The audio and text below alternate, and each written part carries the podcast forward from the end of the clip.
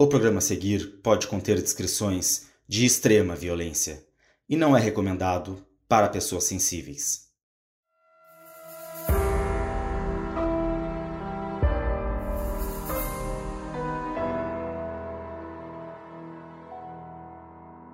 Dezesseis mulheres foram assassinadas na cidade de Mashhad, no Irã, de agosto de 2000 até julho de 2001. Os crimes ficaram conhecidos como assassinatos da aranha, porque parecia que as vítimas estavam sendo atraídas até o assassino, como uma aranha atrai as presas para a teia. Mas o mais chocante foi a reação do público quando ele foi pego. Eu sou a Mabê. Eu sou a Carol Moreira. Essa é a história dos assassinatos de Said Hanai.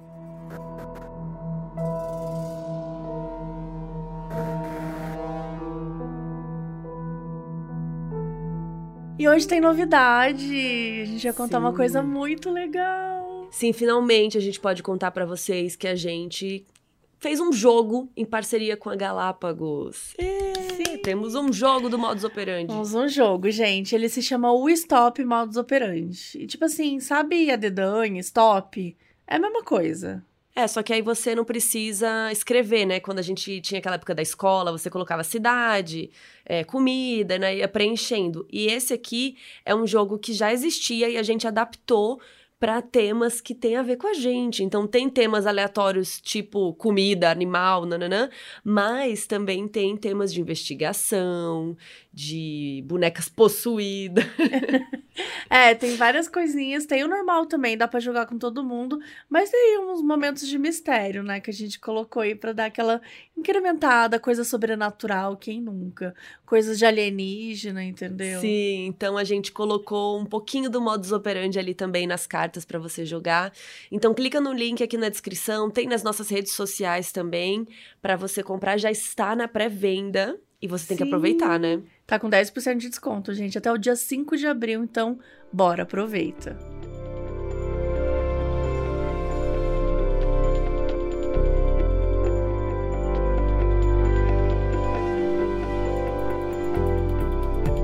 A cidade de Mashhad é a segunda mais populosa do Irã e fica a 900 quilômetros da capital, que é Teherã.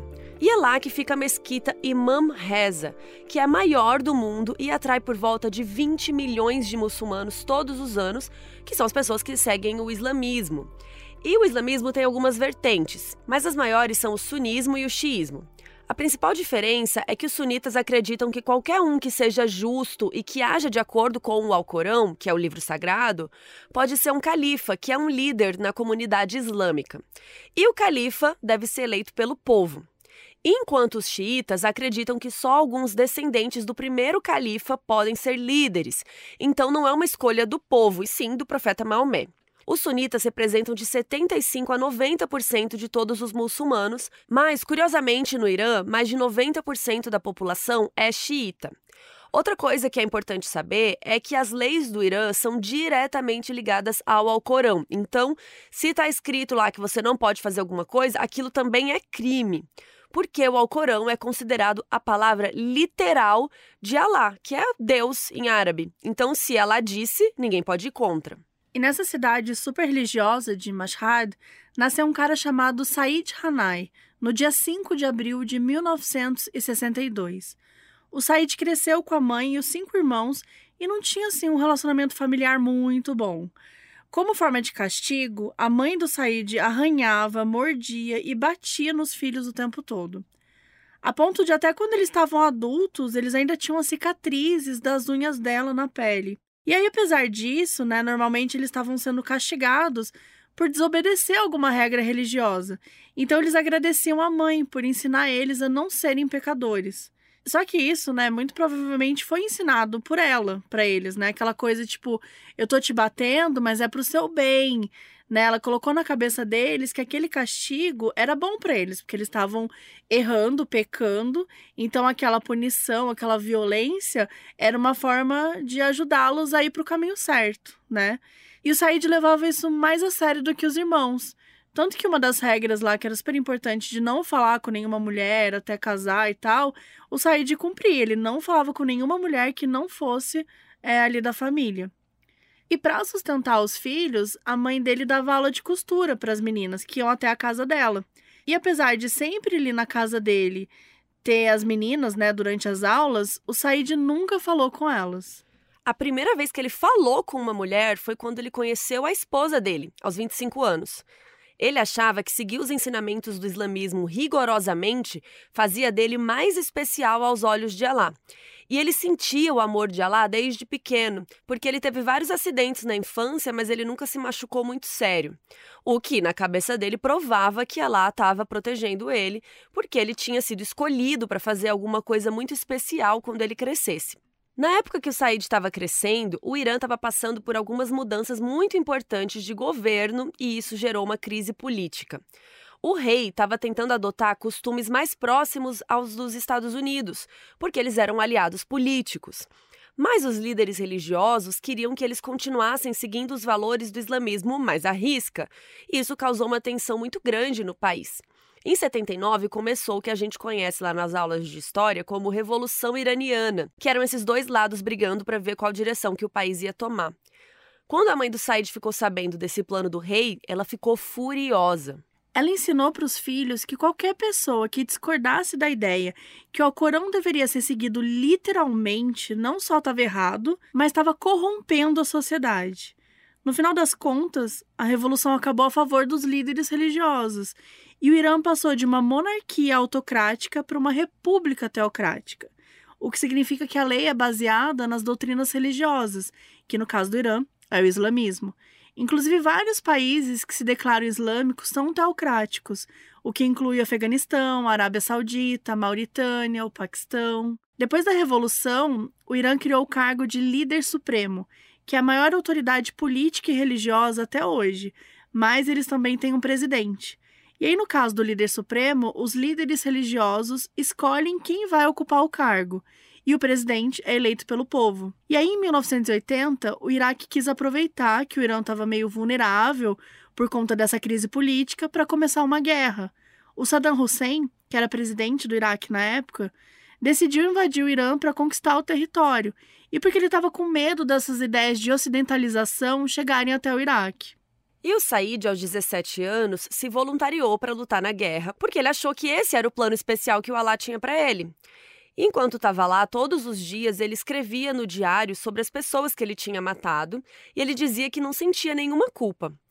O Said sentia muito orgulho de defender o país dele e ele acreditava que ele estava fazendo a coisa certa matando as pessoas que eram contra o Irã. Quando os psicólogos analisaram depois os diários dele, acharam que o incentivo do Said não era defender o país, e sim que ele realmente gostava de matar. A guerra tinha sido só uma desculpa que ele usou para justificar aquilo. Porque, gente, ele ficava páginas e páginas falando como ele gostava de ver a vida sumir dos olhos das pessoas e descrevendo como o sangue jorrava das pessoas que ele matava. Em um dos dias de folga da guerra, o Said foi até a mesquita para conversar com o imã, que é o sacerdote que lidera as preces. Ele descreveu que estava procurando em uma esposa e ele disse que, se voltasse vivo da guerra, iria pedir para o imã arranjar uma mulher com aquelas características específicas ali para apresentar para ele. Segundo Said, quando você vai comprar um carro, você tem uma ideia de modelo que você quer. E para ele escolher uma esposa era a mesma coisa. Em 88, quando ele voltou para casa depois de oito anos na guerra, o imã apresentou a Fatemé para ele e demorou só uma semana, desde o dia que eles conheceram até o dia do casamento deles. Os dois acabaram tendo três filhos e o Said arranjou um emprego de pedreiro para sustentar a família. O final da guerra foi com o Iraque oferecendo um cessar-fogo proposto pela ONU e o Irã aceitando, porque o conflito estava impossível de ser vencido por qualquer um dos lados. Segundo o Irã, mais de 250 mil iranianos morreram, o que incluía os soldados, mas também os civis que estavam nas regiões atacadas. Depois da guerra, o governo do Irã continuou sendo uma república teocrática e o Ali Khamenei assumiu o cargo de líder supremo e está lá até hoje. O Khamenei é contra a ideia de tentar mudar os costumes do Irã, o que deixou o Said e a família dele muito felizes com esse novo governo. Qualquer pessoa que fosse contra as regras do Alcorão era presa e muitas vezes executada. Isso também valia para qualquer um que falasse mal do governo. O Said achava aquele governo perfeito porque ele queria ver os pecadores sendo punidos por contaminar a sociedade. Só que muitos iranianos não concordavam com esse tipo de governo porque eles achavam muito severo. Como eles não tinham o poder de eleger o líder supremo, o povo resolveu mostrar o descontentamento elegendo um presidente em 97 que prometeu ser mais tolerante nas punições, o Mohammad Khatami. E claro que, como era o Irã, as leis ainda seguiam a religião, mas era uma versão menos pesada. Uma das coisas que mudou muito foi o jeito como as mulheres se vestiam. Muitas começaram a andar na rua sem o hijab, o que nunca tinha acontecido antes. O hijab é uma peça de roupa que as mulheres muçulmanas usam para cobrir a cabeça, deixando apenas o rosto de fora. Para o islamismo, as mulheres usam o hijab por uma questão de modéstia, honra e privacidade, porque elas são incentivadas a não mostrar a beleza delas para estranhos. O uso do hijab é obrigatório para as mulheres no Irã, e teve até um caso recente, em 2018, em que uma mulher chamada, e gente, desculpem já, desde já, a minha pronúncia, Chaperak Shadirazide, se rebelou contra o uso e foi condenada a 20 anos de prisão. Ela foi acusada de, contra o governo do Irã, ser um perigo para a segurança nacional e incentivar a prostituição. Hoje em dia, ela está exilada no Canadá e trabalha para defender os direitos das mulheres. E esse suposto incentivo à prostituição é um ponto muito importante aqui, porque as pessoas mais conservadoras acreditavam que essas liberdades que as mulheres estavam tendo na época fizeram a prostituição aumentar. As mulheres que eram pegas em situação de prostituição, elas podiam receber a pena de morte, ser apedrejada caso elas fossem casadas e receber chibatadas. Apesar disso, a polícia tinha conhecimento de pelo menos 5 mil mulheres em situação de prostituição na cidade de Machado naquela época. No Irã como um todo, eram mais de 30 mil. Até porque essa cidade que a gente está falando, ela tinha muitos turistas por causa da mesquita famosona lá, então tinha muito movimento de gente de outras cidades indo para lá para visitar a mesquita. Então, ao mesmo tempo que a cidade tinha esse lado religioso, tal, também rolava muita prostituição. Só que a prostituição não era uma coisa que as mulheres estavam fazendo assim porque elas estavam afim. Muitas delas eram obrigadas pelos próprios maridos a se prostituir para dar dinheiro para eles. E isso, gente, começava muito cedo, porque algumas meninas se casavam com só 10 anos de idade. Outras meninas e moças se prostituíam para alimentar a família, porque tinham deixado os maridos ou sido expulsas de casa e não tinham dinheiro. Na época, muitos homens casavam para poder fazer sexo de um jeito que fosse dentro das regras da religião, mas depois que eles conseguiam o que eles queriam, eles abandonavam as esposas. E as mulheres que não eram mais virgens, elas eram vistas como impuras. Então elas não conseguiam arranjar outro marido, né? E muitas vezes elas nem podiam voltar para a casa de família. Então elas tinham que arranjar um jeito de se sustentar. Só que na visão dos conservadores, nada disso importava, porque a prostituição estava contaminando a sociedade e essas mulheres mereciam morrer. Vale ressaltar que os homens que eram pegos contratando essas mulheres, eles não sofriam nada. Eles eram mal vistos, no máximo, né? Porque era contra a religião, mas a maioria das pessoas realmente acreditava que a culpa era das mulheres, que elas que estavam escolhendo aquilo. Muitos diziam que prostitutas não eram seres humanos e não mereciam nem ser tratadas como gente. O que é um absurdo, né, gente? A gente já viu em vários episódios aqui como isso não é uma característica só do Irã. Acontece muito no Brasil também. A gente, enfim, ainda vai falar mais sobre isso, mas é absurdo ver alguém falando isso em, em cima de uma religião.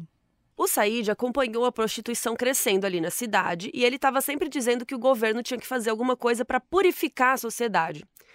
Até que um dia esse problema se tornou pessoal para o Said na cabeça dele. A esposa dele saiu sozinha para fazer compras e quando ela foi pegar um táxi de volta para casa, o taxista a confundiu com uma pessoa em situação de prostituição e tentou contratá-la. E aí quando ela chegou em casa, ela contou para o Said e ele ficou furioso. A esposa dele tinha sido confundida com alguém que ele não considerava ser um ser humano, e aquilo mexeu muito com o ego dele. Naquele dia, o Said decidiu que se o governo não ia fazer nada para acabar com esse problema, ele mesmo teria que resolver. A ideia inicial do Said era ficar de olho nos lugares que ele sabia que tinham as moças, e quando ele visse um cara tentando contratar uma, ele ia tentar impedir. O Said achou que se ele conversasse com os homens e mostrasse que aquilo ali era pecado, eles iam tranquilamente agradecer por ter salvado a alma deles e seguir a vida. Mas é claro, né, gente, que isso não rolou. Todas as vezes que ele tentou, os caras começaram uma briga ou fugiram. E nas vezes que os caras resolveram brigar, o Said que apanhou, porque ele não era forte. Então o Said decidiu que ele não queria passar por esse perrengue e também percebeu, né, que não estava adiantando nada, impedir um cara contratar num dia só para lá no dia seguinte o cara contratar de novo, assim. Então, ele achou que ia ser mais fácil cortar o problema pela raiz. Ele sabia que focar nas mulheres ia ser mais fácil do que focar nos homens. Primeiro, porque a possibilidade dele apanhar era menor, mas também porque a prostituição era considerada crime. E nenhuma mulher ia chegar na delegacia denunciando ele, porque ele ia acabar sendo presa. Então, o único jeito dos homens não contratarem essas mulheres era se ele as matasse.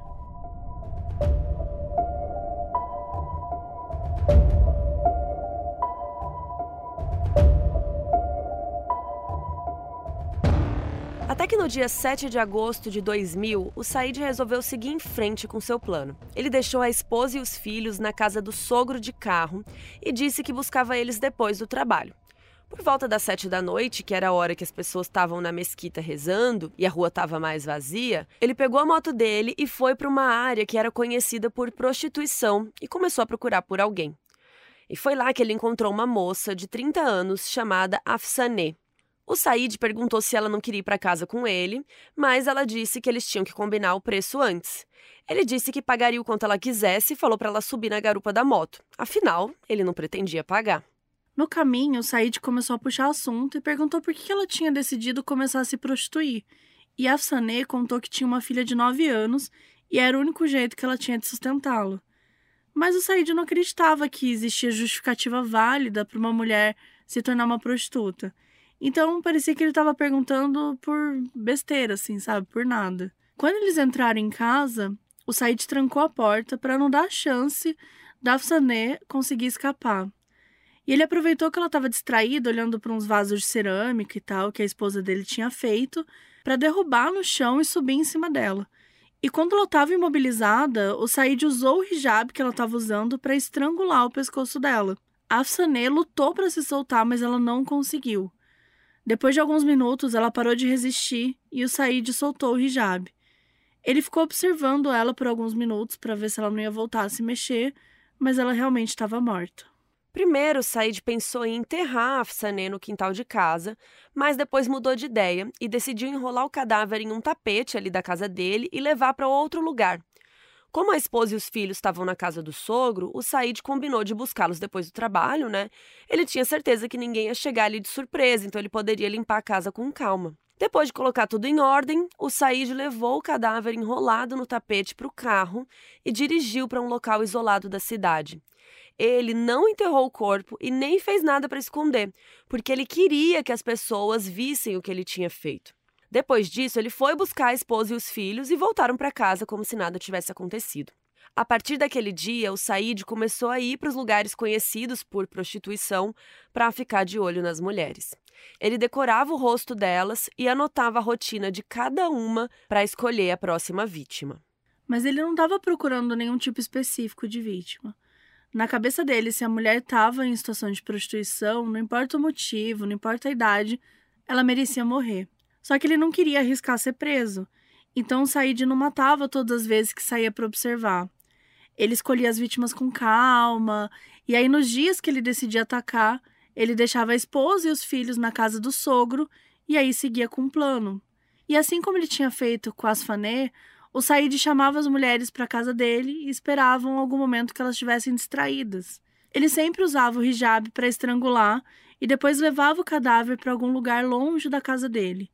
E como ele nunca escondia os cadáveres, os assassinatos começaram a chamar a atenção da polícia. As mulheres eram sempre assassinadas do mesmo jeito. E foi fácil descobrir que todas elas estavam em situação de prostituição. Então a polícia sabia que as mortes estavam conectadas e que eles estavam agora procurando por um serial killer. Os jornais começaram a chamar o assassino de o assassino aranha, porque ele atraía as vítimas igual uma aranha atrai as presas até a teia. As vítimas do Said eram mulheres entre 20 e 50 anos. Quase todas as vítimas já tinham sido presas por prostituição ou tráfico de drogas, o que tornou mais fácil encontrar a ficha delas ali na polícia, né, com o nome, endereço, tudo mais. O Said não tinha nenhum padrão para quando ele cometia os assassinatos, porque tinha épocas que ele matava um dia atrás do outro e depois ele ficava semanas sem uma nova vítima. E a gente já falou aqui, né, de vários serial killers que focavam em pessoas em situação de prostituição na hora de escolher as vítimas. No episódio 56, a gente conta a história do Jack o Estripador, que é um dos serial killers mais conhecidos de todos os tempos, né? E que ele matou pelo menos cinco prostitutas em Londres em 1888. No episódio 104, a gente contou a história do Gary Ridgway, conhecido como Green River Killer, que confessou ter matado 48 prostitutas de 1982 até 1998 nos Estados Unidos. E até o Jeffrey Dahmer, que a gente falou no episódio 5, e no 137, que matou é, homens, né, garotos, em situação de prostituição. Então a gente vê que não é uma coisa exclusiva das mulheres, apesar delas serem as vítimas mais comuns é muito também sobre a vulnerabilidade, né?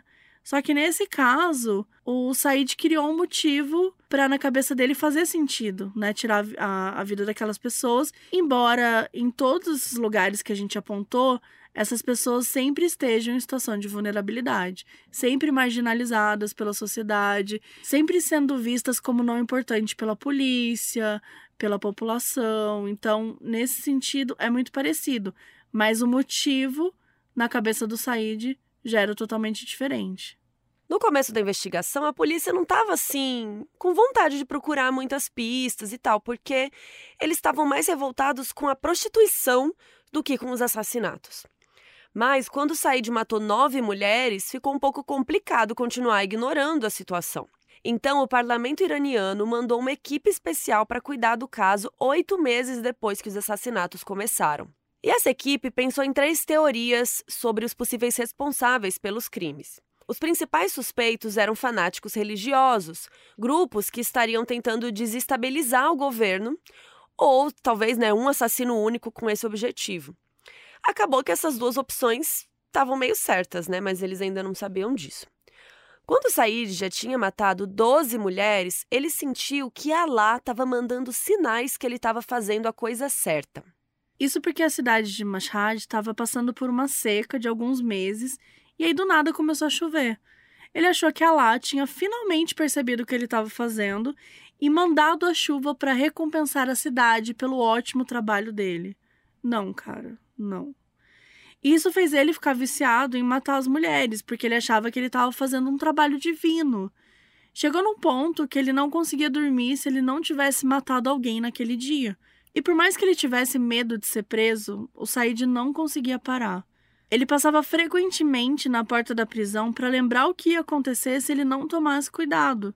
E olha que coisa, o medo dele não era ser preso em si ou deixar a família, mas porque ele sabia que se ele fosse preso, ele não ia poder mais matar aquelas mulheres. No 13º assassinato de uma mulher de 28 anos chamada Mariam, o Said começou a querer ver pessoalmente a reação das pessoas quando as vítimas fossem descobertas. Então ele começou a voltar para o lugar onde ele tinha colocado os cadáveres para ver quanto tempo demoraria para a polícia encontrar. Às vezes ele ia com a esposa e os filhos e deixava eles esperando no carro e depois voltava como se nada tivesse acontecido.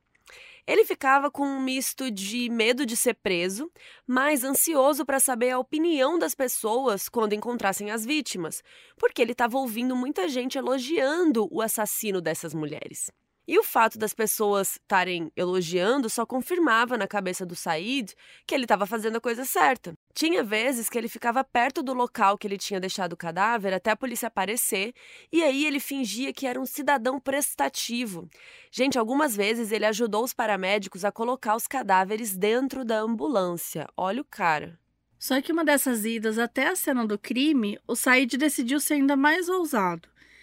Bom, se é que dá para ser mais ousado do que ajudar os paramédicos a colocar os cadáveres dentro da ambulância. E deu. Porque ele começou a discutir com o juiz que estava envolvido no caso. E ele falou que a culpa dos assassinatos era da polícia, porque eles não estavam fazendo o trabalho direito.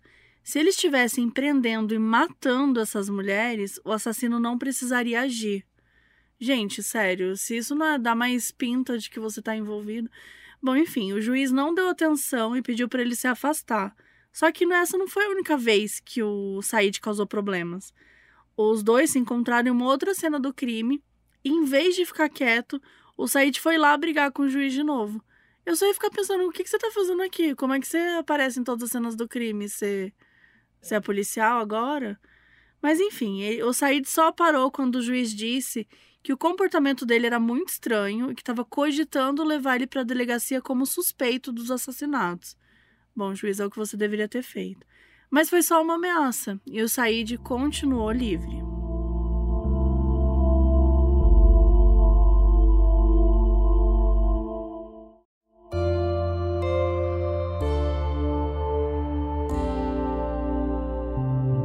polícia não tinha nenhuma pista de quem estava cometendo os assassinatos, então resolveram usar a estratégia do criminoso contra ele. Eles começaram a mandar policiais mulheres disfarçadas para a rua que acontecia ali muita prostituição e tal, para tentar fisgar o assassino. Só que, como a gente comentou antes, tinha mais de 5 mil prostitutas na cidade, então a chance do sair de escolher exatamente a rua, exatamente uma policial, era muito baixa. Mas os investigadores estavam sem opções. A polícia não divulgou muito informações sobre essa operação, mesmo depois que o caso ficou mais resolvido, né? Então a gente não sabe exatamente como foi, o que aconteceu, mas uma das versões diz que o plano deu certo. Aos 39 anos, o Said foi preso no dia 27 de julho de 2001. É especulado que as policiais viram o Said de olho nas mulheres várias vezes, porque ele ia para os locais estudar as vítimas, né? Como a gente comentou aqui. E aí, um dia, elas viram uma mulher aceitar ir para casa com Said e seguiram eles até lá. Quando eles bateram na porta, o Said atendeu tranquilamente e disse que não estava surpreso de vê-los ali. Aí ele foi algemado e levado até o carro da polícia sem resistir. Um grupo de pessoas se juntou na porta do prédio para ver o que estava acontecendo. E o Said sorriu para elas, deu tchauzinho e ainda fez piada com a situação. Quando eles chegaram na delegacia e os policiais olharam para a cara do Said, muitos lembraram de ter visto ele nos locais onde as vítimas foram encontradas, nas cenas de crime.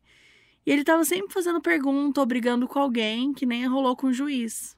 Outra versão diz que o Said levou uma mulher até a casa dele, mas ela teria começado a achar suspeito o jeito dele agir ali, e ela deu um soco nele para fugir. Depois de algumas semanas pensando, a mulher teria ido até a delegacia e contou o que tinha acontecido. A polícia, na hora, percebeu que deveria ser o assassino que estava matando as moças, né? Porque o modus operandi era muito parecido. Se esse foi o caso, essa mulher foi muito corajosa, né? Porque ela teve que admitir que estava em situação de prostituição, então ela poderia ter sido presa, ela poderia ter sido morta. Mas ela achou que a segurança de outras mulheres era mais importante do que a dela, se esse foi o caso, né? Enfim, a polícia não teve muita dificuldade em fazer o Said confessar os assassinatos, porque ele realmente queria que as pessoas soubessem o que ele tinha feito. E aí, realmente, ele contou que de agosto de 2000 até a prisão, ele matou 16 mulheres. Inicialmente, foi divulgado que o Said não tinha tido relações sexuais com as vítimas antes dos assassinatos. Mas a história começou a mudar algumas semanas depois. Ele foi acusado de ter relações impróprias com as vítimas antes dos estrangulamentos. O Said disse que foi obrigado a confessar que traiu a esposa porque a polícia queria distrair as pessoas e colocar ele como errado na história. Na cabeça dele, os assassinatos estavam de acordo com os ensinamentos do islamismo, de prevenir vícios, de remover impurezas da sociedade. Então ele estava fazendo a coisa certa. A maioria das pessoas no Irã discordavam do que o Said tinha feito, mas teve muita gente que achou que ele estava correto algumas pessoas não concordavam que ele podia matar as mulheres, mas meio que passavam um pano, sabe? Ai, todo mundo comete erros, falando coisas absurdas assim. O irmão do Said diz que as mulheres que ele matou não eram seres humanos, porque prostitutas não têm humanidade. E se elas não eram seres humanos, então o irmão dele não era um assassino. Olha o absurdo da frase do cara. A mãe dele disse que a única coisa que deixava ela triste é que o Said desperdiçou a vida dele por causa de vagabundas e quem deveria ter matado elas era a polícia. Quando ele foi preso, a esposa e os filhos ficaram com medo de sair de casa por um tempo, né, por causa da reação das pessoas e tal. Só que, para surpresa, acho que nossa, não sei se é surpresa deles, né? É, quando eles saíram de casa, todo mundo falava para eles que eles tinham que sentir orgulho do Said, que eles não tinham que ter vergonha de sair na rua, porque o povo estava do lado deles. Sim, gente, é isso que vocês estão ouvindo. E isso acabou dando confiança para eles começarem a defender abertamente os assassinatos que o Said cometeu. A esposa dele disse que uma mulher que aceitava carona de um homem estranho merecia morrer. Mas ela disse que não desconfiava que o Said era o culpado pelos assassinatos que estavam saindo na mídia, porque ela não tinha percebido nada muito diferente em casa. E a gente já falou muito aqui, né, nos episódios, que isso é muito comum em casos de serial killer, de ter família, de a família não perceber, a família nem sonha o que tá rolando, né? Um dos filhos adolescentes disse que depois que o Said foi preso, mais de 15 pessoas vieram falar com ele, pedindo para ele continuar o que o pai tinha começado. E ele respondeu: Vamos esperar para ver. Como se fosse uma coisa assim, tranquila de se dizer. Vamos ver aí. Vamos ver aí. Ao longo dos anos, três assassinos foram presos por copycat, né? Quando copiam é, um outro assassino e tal. E eles foram presos por copiar o Said. E eles disseram que eles estavam só continuando o ótimo trabalho que ele tinha começado. Quando chegou a hora do julgamento, o juiz responsável era aquele mesmo cara que o Said tinha arranjado confusão na cena do crime. Olha que azar dele. O juiz lembrava dele, então a situação não estava ali favorável para o Said. E ficou ainda menos quando ele baseou a defesa dele em uma lei muito específica do Irã. De acordo com o código penal deles, alguns pecados que as pessoas cometem fazem com que elas sejam classificadas como um desperdício de sangue e mereçam morrer. A lei não diz exatamente quais pecados são esses e é aberto à interpretação, né? Aberto à interpretação do juiz. O Said tentou argumentar que as mulheres que ele matou eram um desperdício de sangue e era dever dele acabar com as pessoas que estavam corrompendo a sociedade. E como a lei é aberta, né, não diz exatamente o que é ou não é considerado, a justificativa do Said para ele estava certa. Mas o juiz disse que a população não pode interpretar a lei e fazer o que achar melhor, porque não é assim que o sistema funciona. Então, o Said foi considerado culpado de homicídio doloso e foi condenado à morte. Na prisão, o Said foi entrevistado em vídeo pela jornalista Roya Karimi. E essa conversa saiu depois em forma de documentário, mas já já a gente vai falar mais desse doc. E a gente consegue ver nessas respostas ali na entrevista que assim, em nenhum momento ele sentiu remorso, ele tava, era orgulhoso mesmo do que ele tinha feito. Ele contou que ele tinha planos de matar 150 mulheres, mas foi preso antes.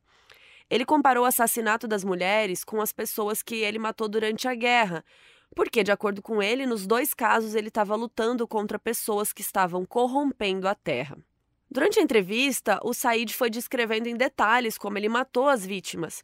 E a repórter disse que ele estava fazendo aquilo, né, descrevendo a situação como se elas fossem animais em um matadouro. E o Said respondeu que não, que elas não eram iguais aos animais porque ele sentia pena dos animais. Em um dos momentos da entrevista, o Said virou rindo para a entrevistadora e disse: Senhora Karime, sabia que a primeira pessoa que eu matei tinha o mesmo sobrenome que você? Como se fosse engraçado, se fosse uma curiosidade, né? Nossa. Então, assim, é, essa entrevista é bem difícil de assistir, assim, porque dá muita raiva dele, né? Quando perguntaram como ele queria morrer, o Said disse que ele queria doar os órgãos dele para as pessoas doentes. Então ele preferia que dessem uma anestesia geral nele e ele morresse quando tirassem todos os órgãos. Mas que se quisessem enforcar ele, ele não tinha problemas também. No Irã, a forma mais comum da pena de morte é o enforcamento, só que ao longo dos anos eles também tiveram outros métodos. O apedrejamento é uma punição comum, mas hoje em dia não é tão usado como pena de morte.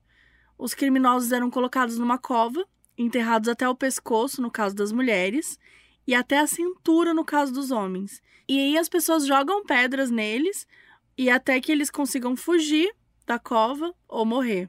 A lei para o uso de apedrejamento como pena de morte mudou em 2012 e agora eles precisam ter muitas evidências de que a pessoa é culpada e pelo menos quatro testemunhas do crime. Interessante que para as outras penas de morte eles não especificam que precisam de muitas evidências e tal. Bom, até 2008, o pelotão de fuzilamento era uma opção para alguns crimes e a última vez que foi usado foi por um homem condenado por estuprar 17 crianças. De acordo com o site Anistia Internacional, 314 pessoas receberam a pena de morte no Irã em 2021, que é o último ano que eles têm as informações no momento. Tem uma lista gigante de crimes que dão pena de morte no Irã, que vão dos mais conhecidos como assassinato e pedofilia até espalhar corrupção na terra, que é bem aberto à interpretação. Quando todas as notícias nos jornais começaram a sair sobre a prisão dele, o Said disse que odiava que as pessoas estavam chamando ele de assassino, porque ele não era assassino, ele era um ativista contra a prostituição. E que ele nem merecia estar preso junto com outros criminosos, porque tinham homens ali que eram um perigo para a segurança do Irã. E tudo que ele fez foi tentar ajudar. O Said acreditava que os apoiadores dele iam conseguir influenciar o governo a mudar de ideia sobre a sua pena de morte. Mas não foi isso que aconteceu. No dia 8 de abril de 2002, o Said foi executado por enforcamento em uma sala isolada. A polícia não queria que a população visse ele ali sendo executado, porque eles sabiam que essa era exatamente a atenção que ele estava querendo, né? Foi noticiado que as últimas palavras dele foram: Não foi isso que a gente combinou. E isso fez com que as pessoas pensassem que ele tentou fazer algum tipo de acordo ali com a polícia, ali no governo, antes de morrer. O Said foi enterrado no cemitério de Bihestiriza e a família escreveu no seu túmulo: Hanai, um homem que preferiu uma morte digna a uma vida desonrada. E ainda tinha uma citação do Said que dizia: Se eu combati a corrupção, foi pelo bem do povo. Várias pessoas que concordavam com os crimes do Said começaram a visitar o túmulo dele para rezar por ele, só que essa atenção toda não agradou o governo. Eles fizeram a família tirar a citação que dizia que o Said tinha cometido os assassinatos pelo bem do povo tal, e agora só está escrito o abençoado Said Hanai.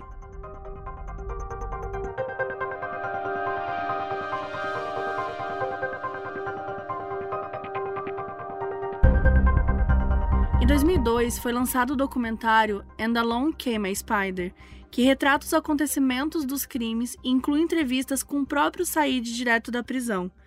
É importante avisar que, gente, esse documentário ele mostra foto dos cadáveres das vítimas e ele inclusive mostra o Said enforcado.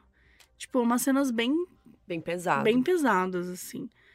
O diretor do filme, jornalista Maziar Bahari, foi morar no Canadá durante a guerra do Irã com o Iraque e ele só voltou para o país quando o presidente Mohamed Khatami foi eleito, que era aquele cara que tinha prometido ser mais de boa. Em 2001, ele começou a trabalhar com uma matéria sobre os refugiados da guerra do Afeganistão, que começou depois dos atentados ali de 11 de setembro. E ele acabou visitando a cidade de Mashhad e conhecendo a história do Said. Um amigo apresentou a jornalista Roya Karimi para ele, e os dois começaram a tentar conversar, né, com o Said lá na prisão. E foi daí que veio aquela entrevista que a gente comentou mais cedo. A Roya também conversou com a família e com os amigos do Said e mostra no documentário como que todo mundo estava do lado dele.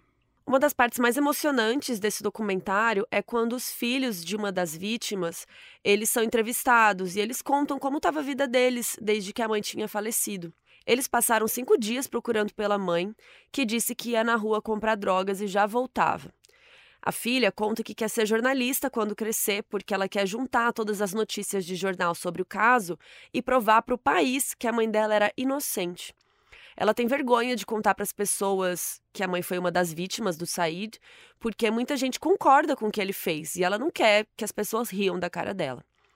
E o filho diz que quer ser pintor quando crescer e ele quer desenhar o Said, porque durante o julgamento ele estava rindo, enquanto a família dele estava chorando. Então ele queria fazer um quadro mostrando o Said sofrendo. O pai da Azam Abdi, que foi a sexta vítima do Said, contou a história de como a filha dele tinha passado a se prostituir e como ele se culpava por essa situação. Porque foi ele que escolheu o marido dela, que era um filho de um conhecido dele, e que ele achou que era uma boa pessoa. Então ele entregou a filha aos 10 anos para a família do futuro marido, porque eles queriam que ela fosse criada por eles. E isso não é um costume estranho no Irã. Então o pai não viu motivo nenhum para discordar e tal, e, e, e, entregou a garota. Dez anos depois do casamento, quando Azan tinha 20 anos, o marido resolveu ter uma segunda esposa e começou a deixar Azan de lado. Eles já tinham seis filhos juntos na época, mas o marido se recusava a dar dinheiro para ela alimentar as crianças e forçou ela a se prostituir. Então ela passou anos sendo forçada a se prostituir sem contar para ninguém, porque ela sentia vergonha e não queria que a família soubesse. Eles só ficaram sabendo quando ela foi encontrada morta como uma das vítimas do Said.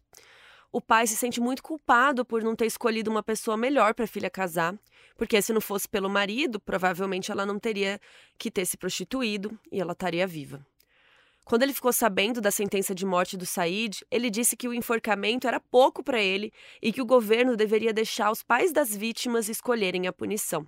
O documentário também mostra uma entrevista com uma menina de 18 anos que, na época da gravação, estava em situação de prostituição. Só que aí o rosto dela não aparece por questões de segurança, né? Ela casou quando ela tinha 10 anos e desde os 15 ela estava sendo forçada pelo marido a se prostituir, porque ele queria dinheiro para comprar drogas. Gente, assim, é, é muito pesado, sério. No começo ela fingia que ela estava se prostituindo e ela ia até a casa da avó para pedir dinheiro para levar para casa. Quando o marido descobriu que ela tinha contado para a família, ele pegou uma faca e fez cortes na perna e no braço dela. O documentário mostra todas as cicatrizes que ela tem no corpo das vezes que o marido a machucou. Ela acabou fugindo de casa depois de uns anos e foi morar num bordel. A entrevistadora perguntou se ela sabia o que era AIDS e ela disse que não, mas que as pessoas estavam sempre dizendo que ela ia pegar, então em algum momento ela iria descobrir. Ela contou que já tinha sido presa por prostituição algumas vezes e a punição era sempre diferente. A primeira vez ela ficou presa por três dias, depois sete meses, depois três meses, depois dois meses e depois ela começou a receber chibatadas. Até aquele momento, ela já tinha levado 180 chibatadas uma vez e 300 na outra.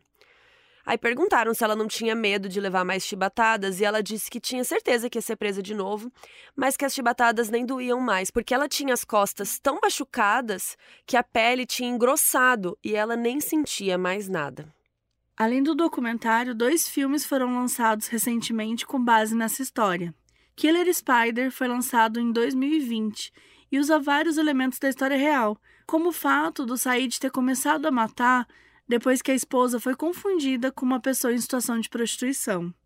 Em 2022, Holly Spider foi lançado no Festival de Cannes no dia 22 de maio e foi aplaudido de pé. O filme segue a história de uma jornalista que vai para Mashhad investigar os assassinatos das mulheres e tem que enfrentar toda a misoginia do país. A atriz Amir Ebrahimi que representou a jornalista, recebeu o prêmio de melhor atriz do Festival de Cannes e foi a primeira mulher iraniana a ser premiada. E a personagem dela foi baseada um pouco na Roya Karimi, a jornalista que aparece no documentário, né, And Along Came a Spider, que aparece lá entrevistando o Said na prisão. Desde que o filme foi lançado, a Amir já recebeu mais de 200 ameaças de iranianos insatisfeitos. A Amir era uma atriz muito famosa no Irã nos anos 2000, mas ela fugiu do país em 2006 porque um vídeo íntimo dela foi divulgado e ela ficou com medo de ser presa. E desde então ela nunca mais voltou para lá. O diretor do filme, Ali Abazi, estava morando no Irã na época dos crimes do Said e disse que não prestou tanta atenção assim quando os assassinatos estavam acontecendo, porque infelizmente é uma coisa muito comum no Irã. O que chamou a atenção dele foi o fato que depois que o Said foi preso, as pessoas estavam discutindo se o que ele fez foi errado ou não. Então ele queria fazer um filme menos focado nos crimes e mais focado em como o Irã lida com a misoginia. O Ali tentou pedir para o governo iraniano para filmar lá, porque ele queria mostrar os lugares reais onde a história aconteceu, mas eles ficaram enrolando muito para dar uma resposta, então ele decidiu procurar logo outro lugar. Então, primeiro eles começaram a filmar na Turquia, mas o Irã descobriu e fez o governo de lá expulsá-los do país. Então, no fim das contas, o filme foi gravado na Jordânia. O governo iraniano divulgou várias declarações sobre o filme, dizendo que era uma ofensa para milhões de muçulmanos e disseram que o fato da Amira, a atriz, ter vencido o prêmio de melhor atriz era um ato político absurdo. Em entrevista para o Festival de Cannes, o Ali disse: em vez de fazer outro filme sobre as diferentes formas que um homem pode matar e mutilar mulheres, nós tentamos enfatizar a complexidade do problema e o que acontece com as pessoas envolvidas, principalmente em nome das vítimas. Apesar desses comentários, tem algumas críticas falando que o filme focou muito na violência que essas vítimas sofreram e que tem muitas cenas gráficas e que não humanizaram tanto assim as mulheres. Outra coisa que pegou meio mal é que nessa entrevista o Ali comentou que ele simpatizou um pouco com o Said quando ele assistiu o documentário And Along Came a Spider, Ele disse que, como o Said não tinha nenhum treinamento para estar tá na frente das câmeras, ele falava tudo que vinha na cabeça e ele passava uma sensação de inocência. O Ali deixou claro que ele não concorda com nada que o Said fez, mas essa sinceridade era algo que ele não esperava, o que fez dele um personagem mais complexo do que um serial killer que tenta manipular as pessoas. Hoje em dia, a prostituição ainda é um crime muito sério no Irã e é um dos crimes que dão pena de morte, mas existem maneiras de contornar a lei. Foi criado um tipo de casamento temporário que pode durar no mínimo três dias e no máximo 99 anos, e ele expira sem precisar de divórcio. Isso lá é visto como uma alternativa à prostituição, porque inclui o pagamento de um dote. Então, pode ser visto meio que como um pagamento por sexo. Os religiosos tentam argumentar que não é a mesma coisa que prostituição, porque uma mulher não pode sair casando com vários homens a cada três dias. Em qualquer casamento no Irã, as mulheres têm que esperar um período entre um casamento e outro, porque eles não querem que exista dúvidas sobre a paternidade de um possível filho. No caso de divórcio, o período é de três meses. Se o marido tiver morrido, o tempo aumenta para quatro. E essa regra também vale para o casamento temporário. Então, uma mulher pode casar e fazer sexo legalmente com quatro homens por ano. Isso não seria considerado prostituição. Apesar disso parecer proteger as mulheres da morte até certo ponto, é só mais um jeito dos homens justificarem que não estão fazendo nada de errado. De acordo com uma reportagem da BBC em 2022, a média mínima de idade de mulheres em situação de prostituição no Irã é de 12 anos, e só na capital são mais de 10 mil mulheres nessa situação.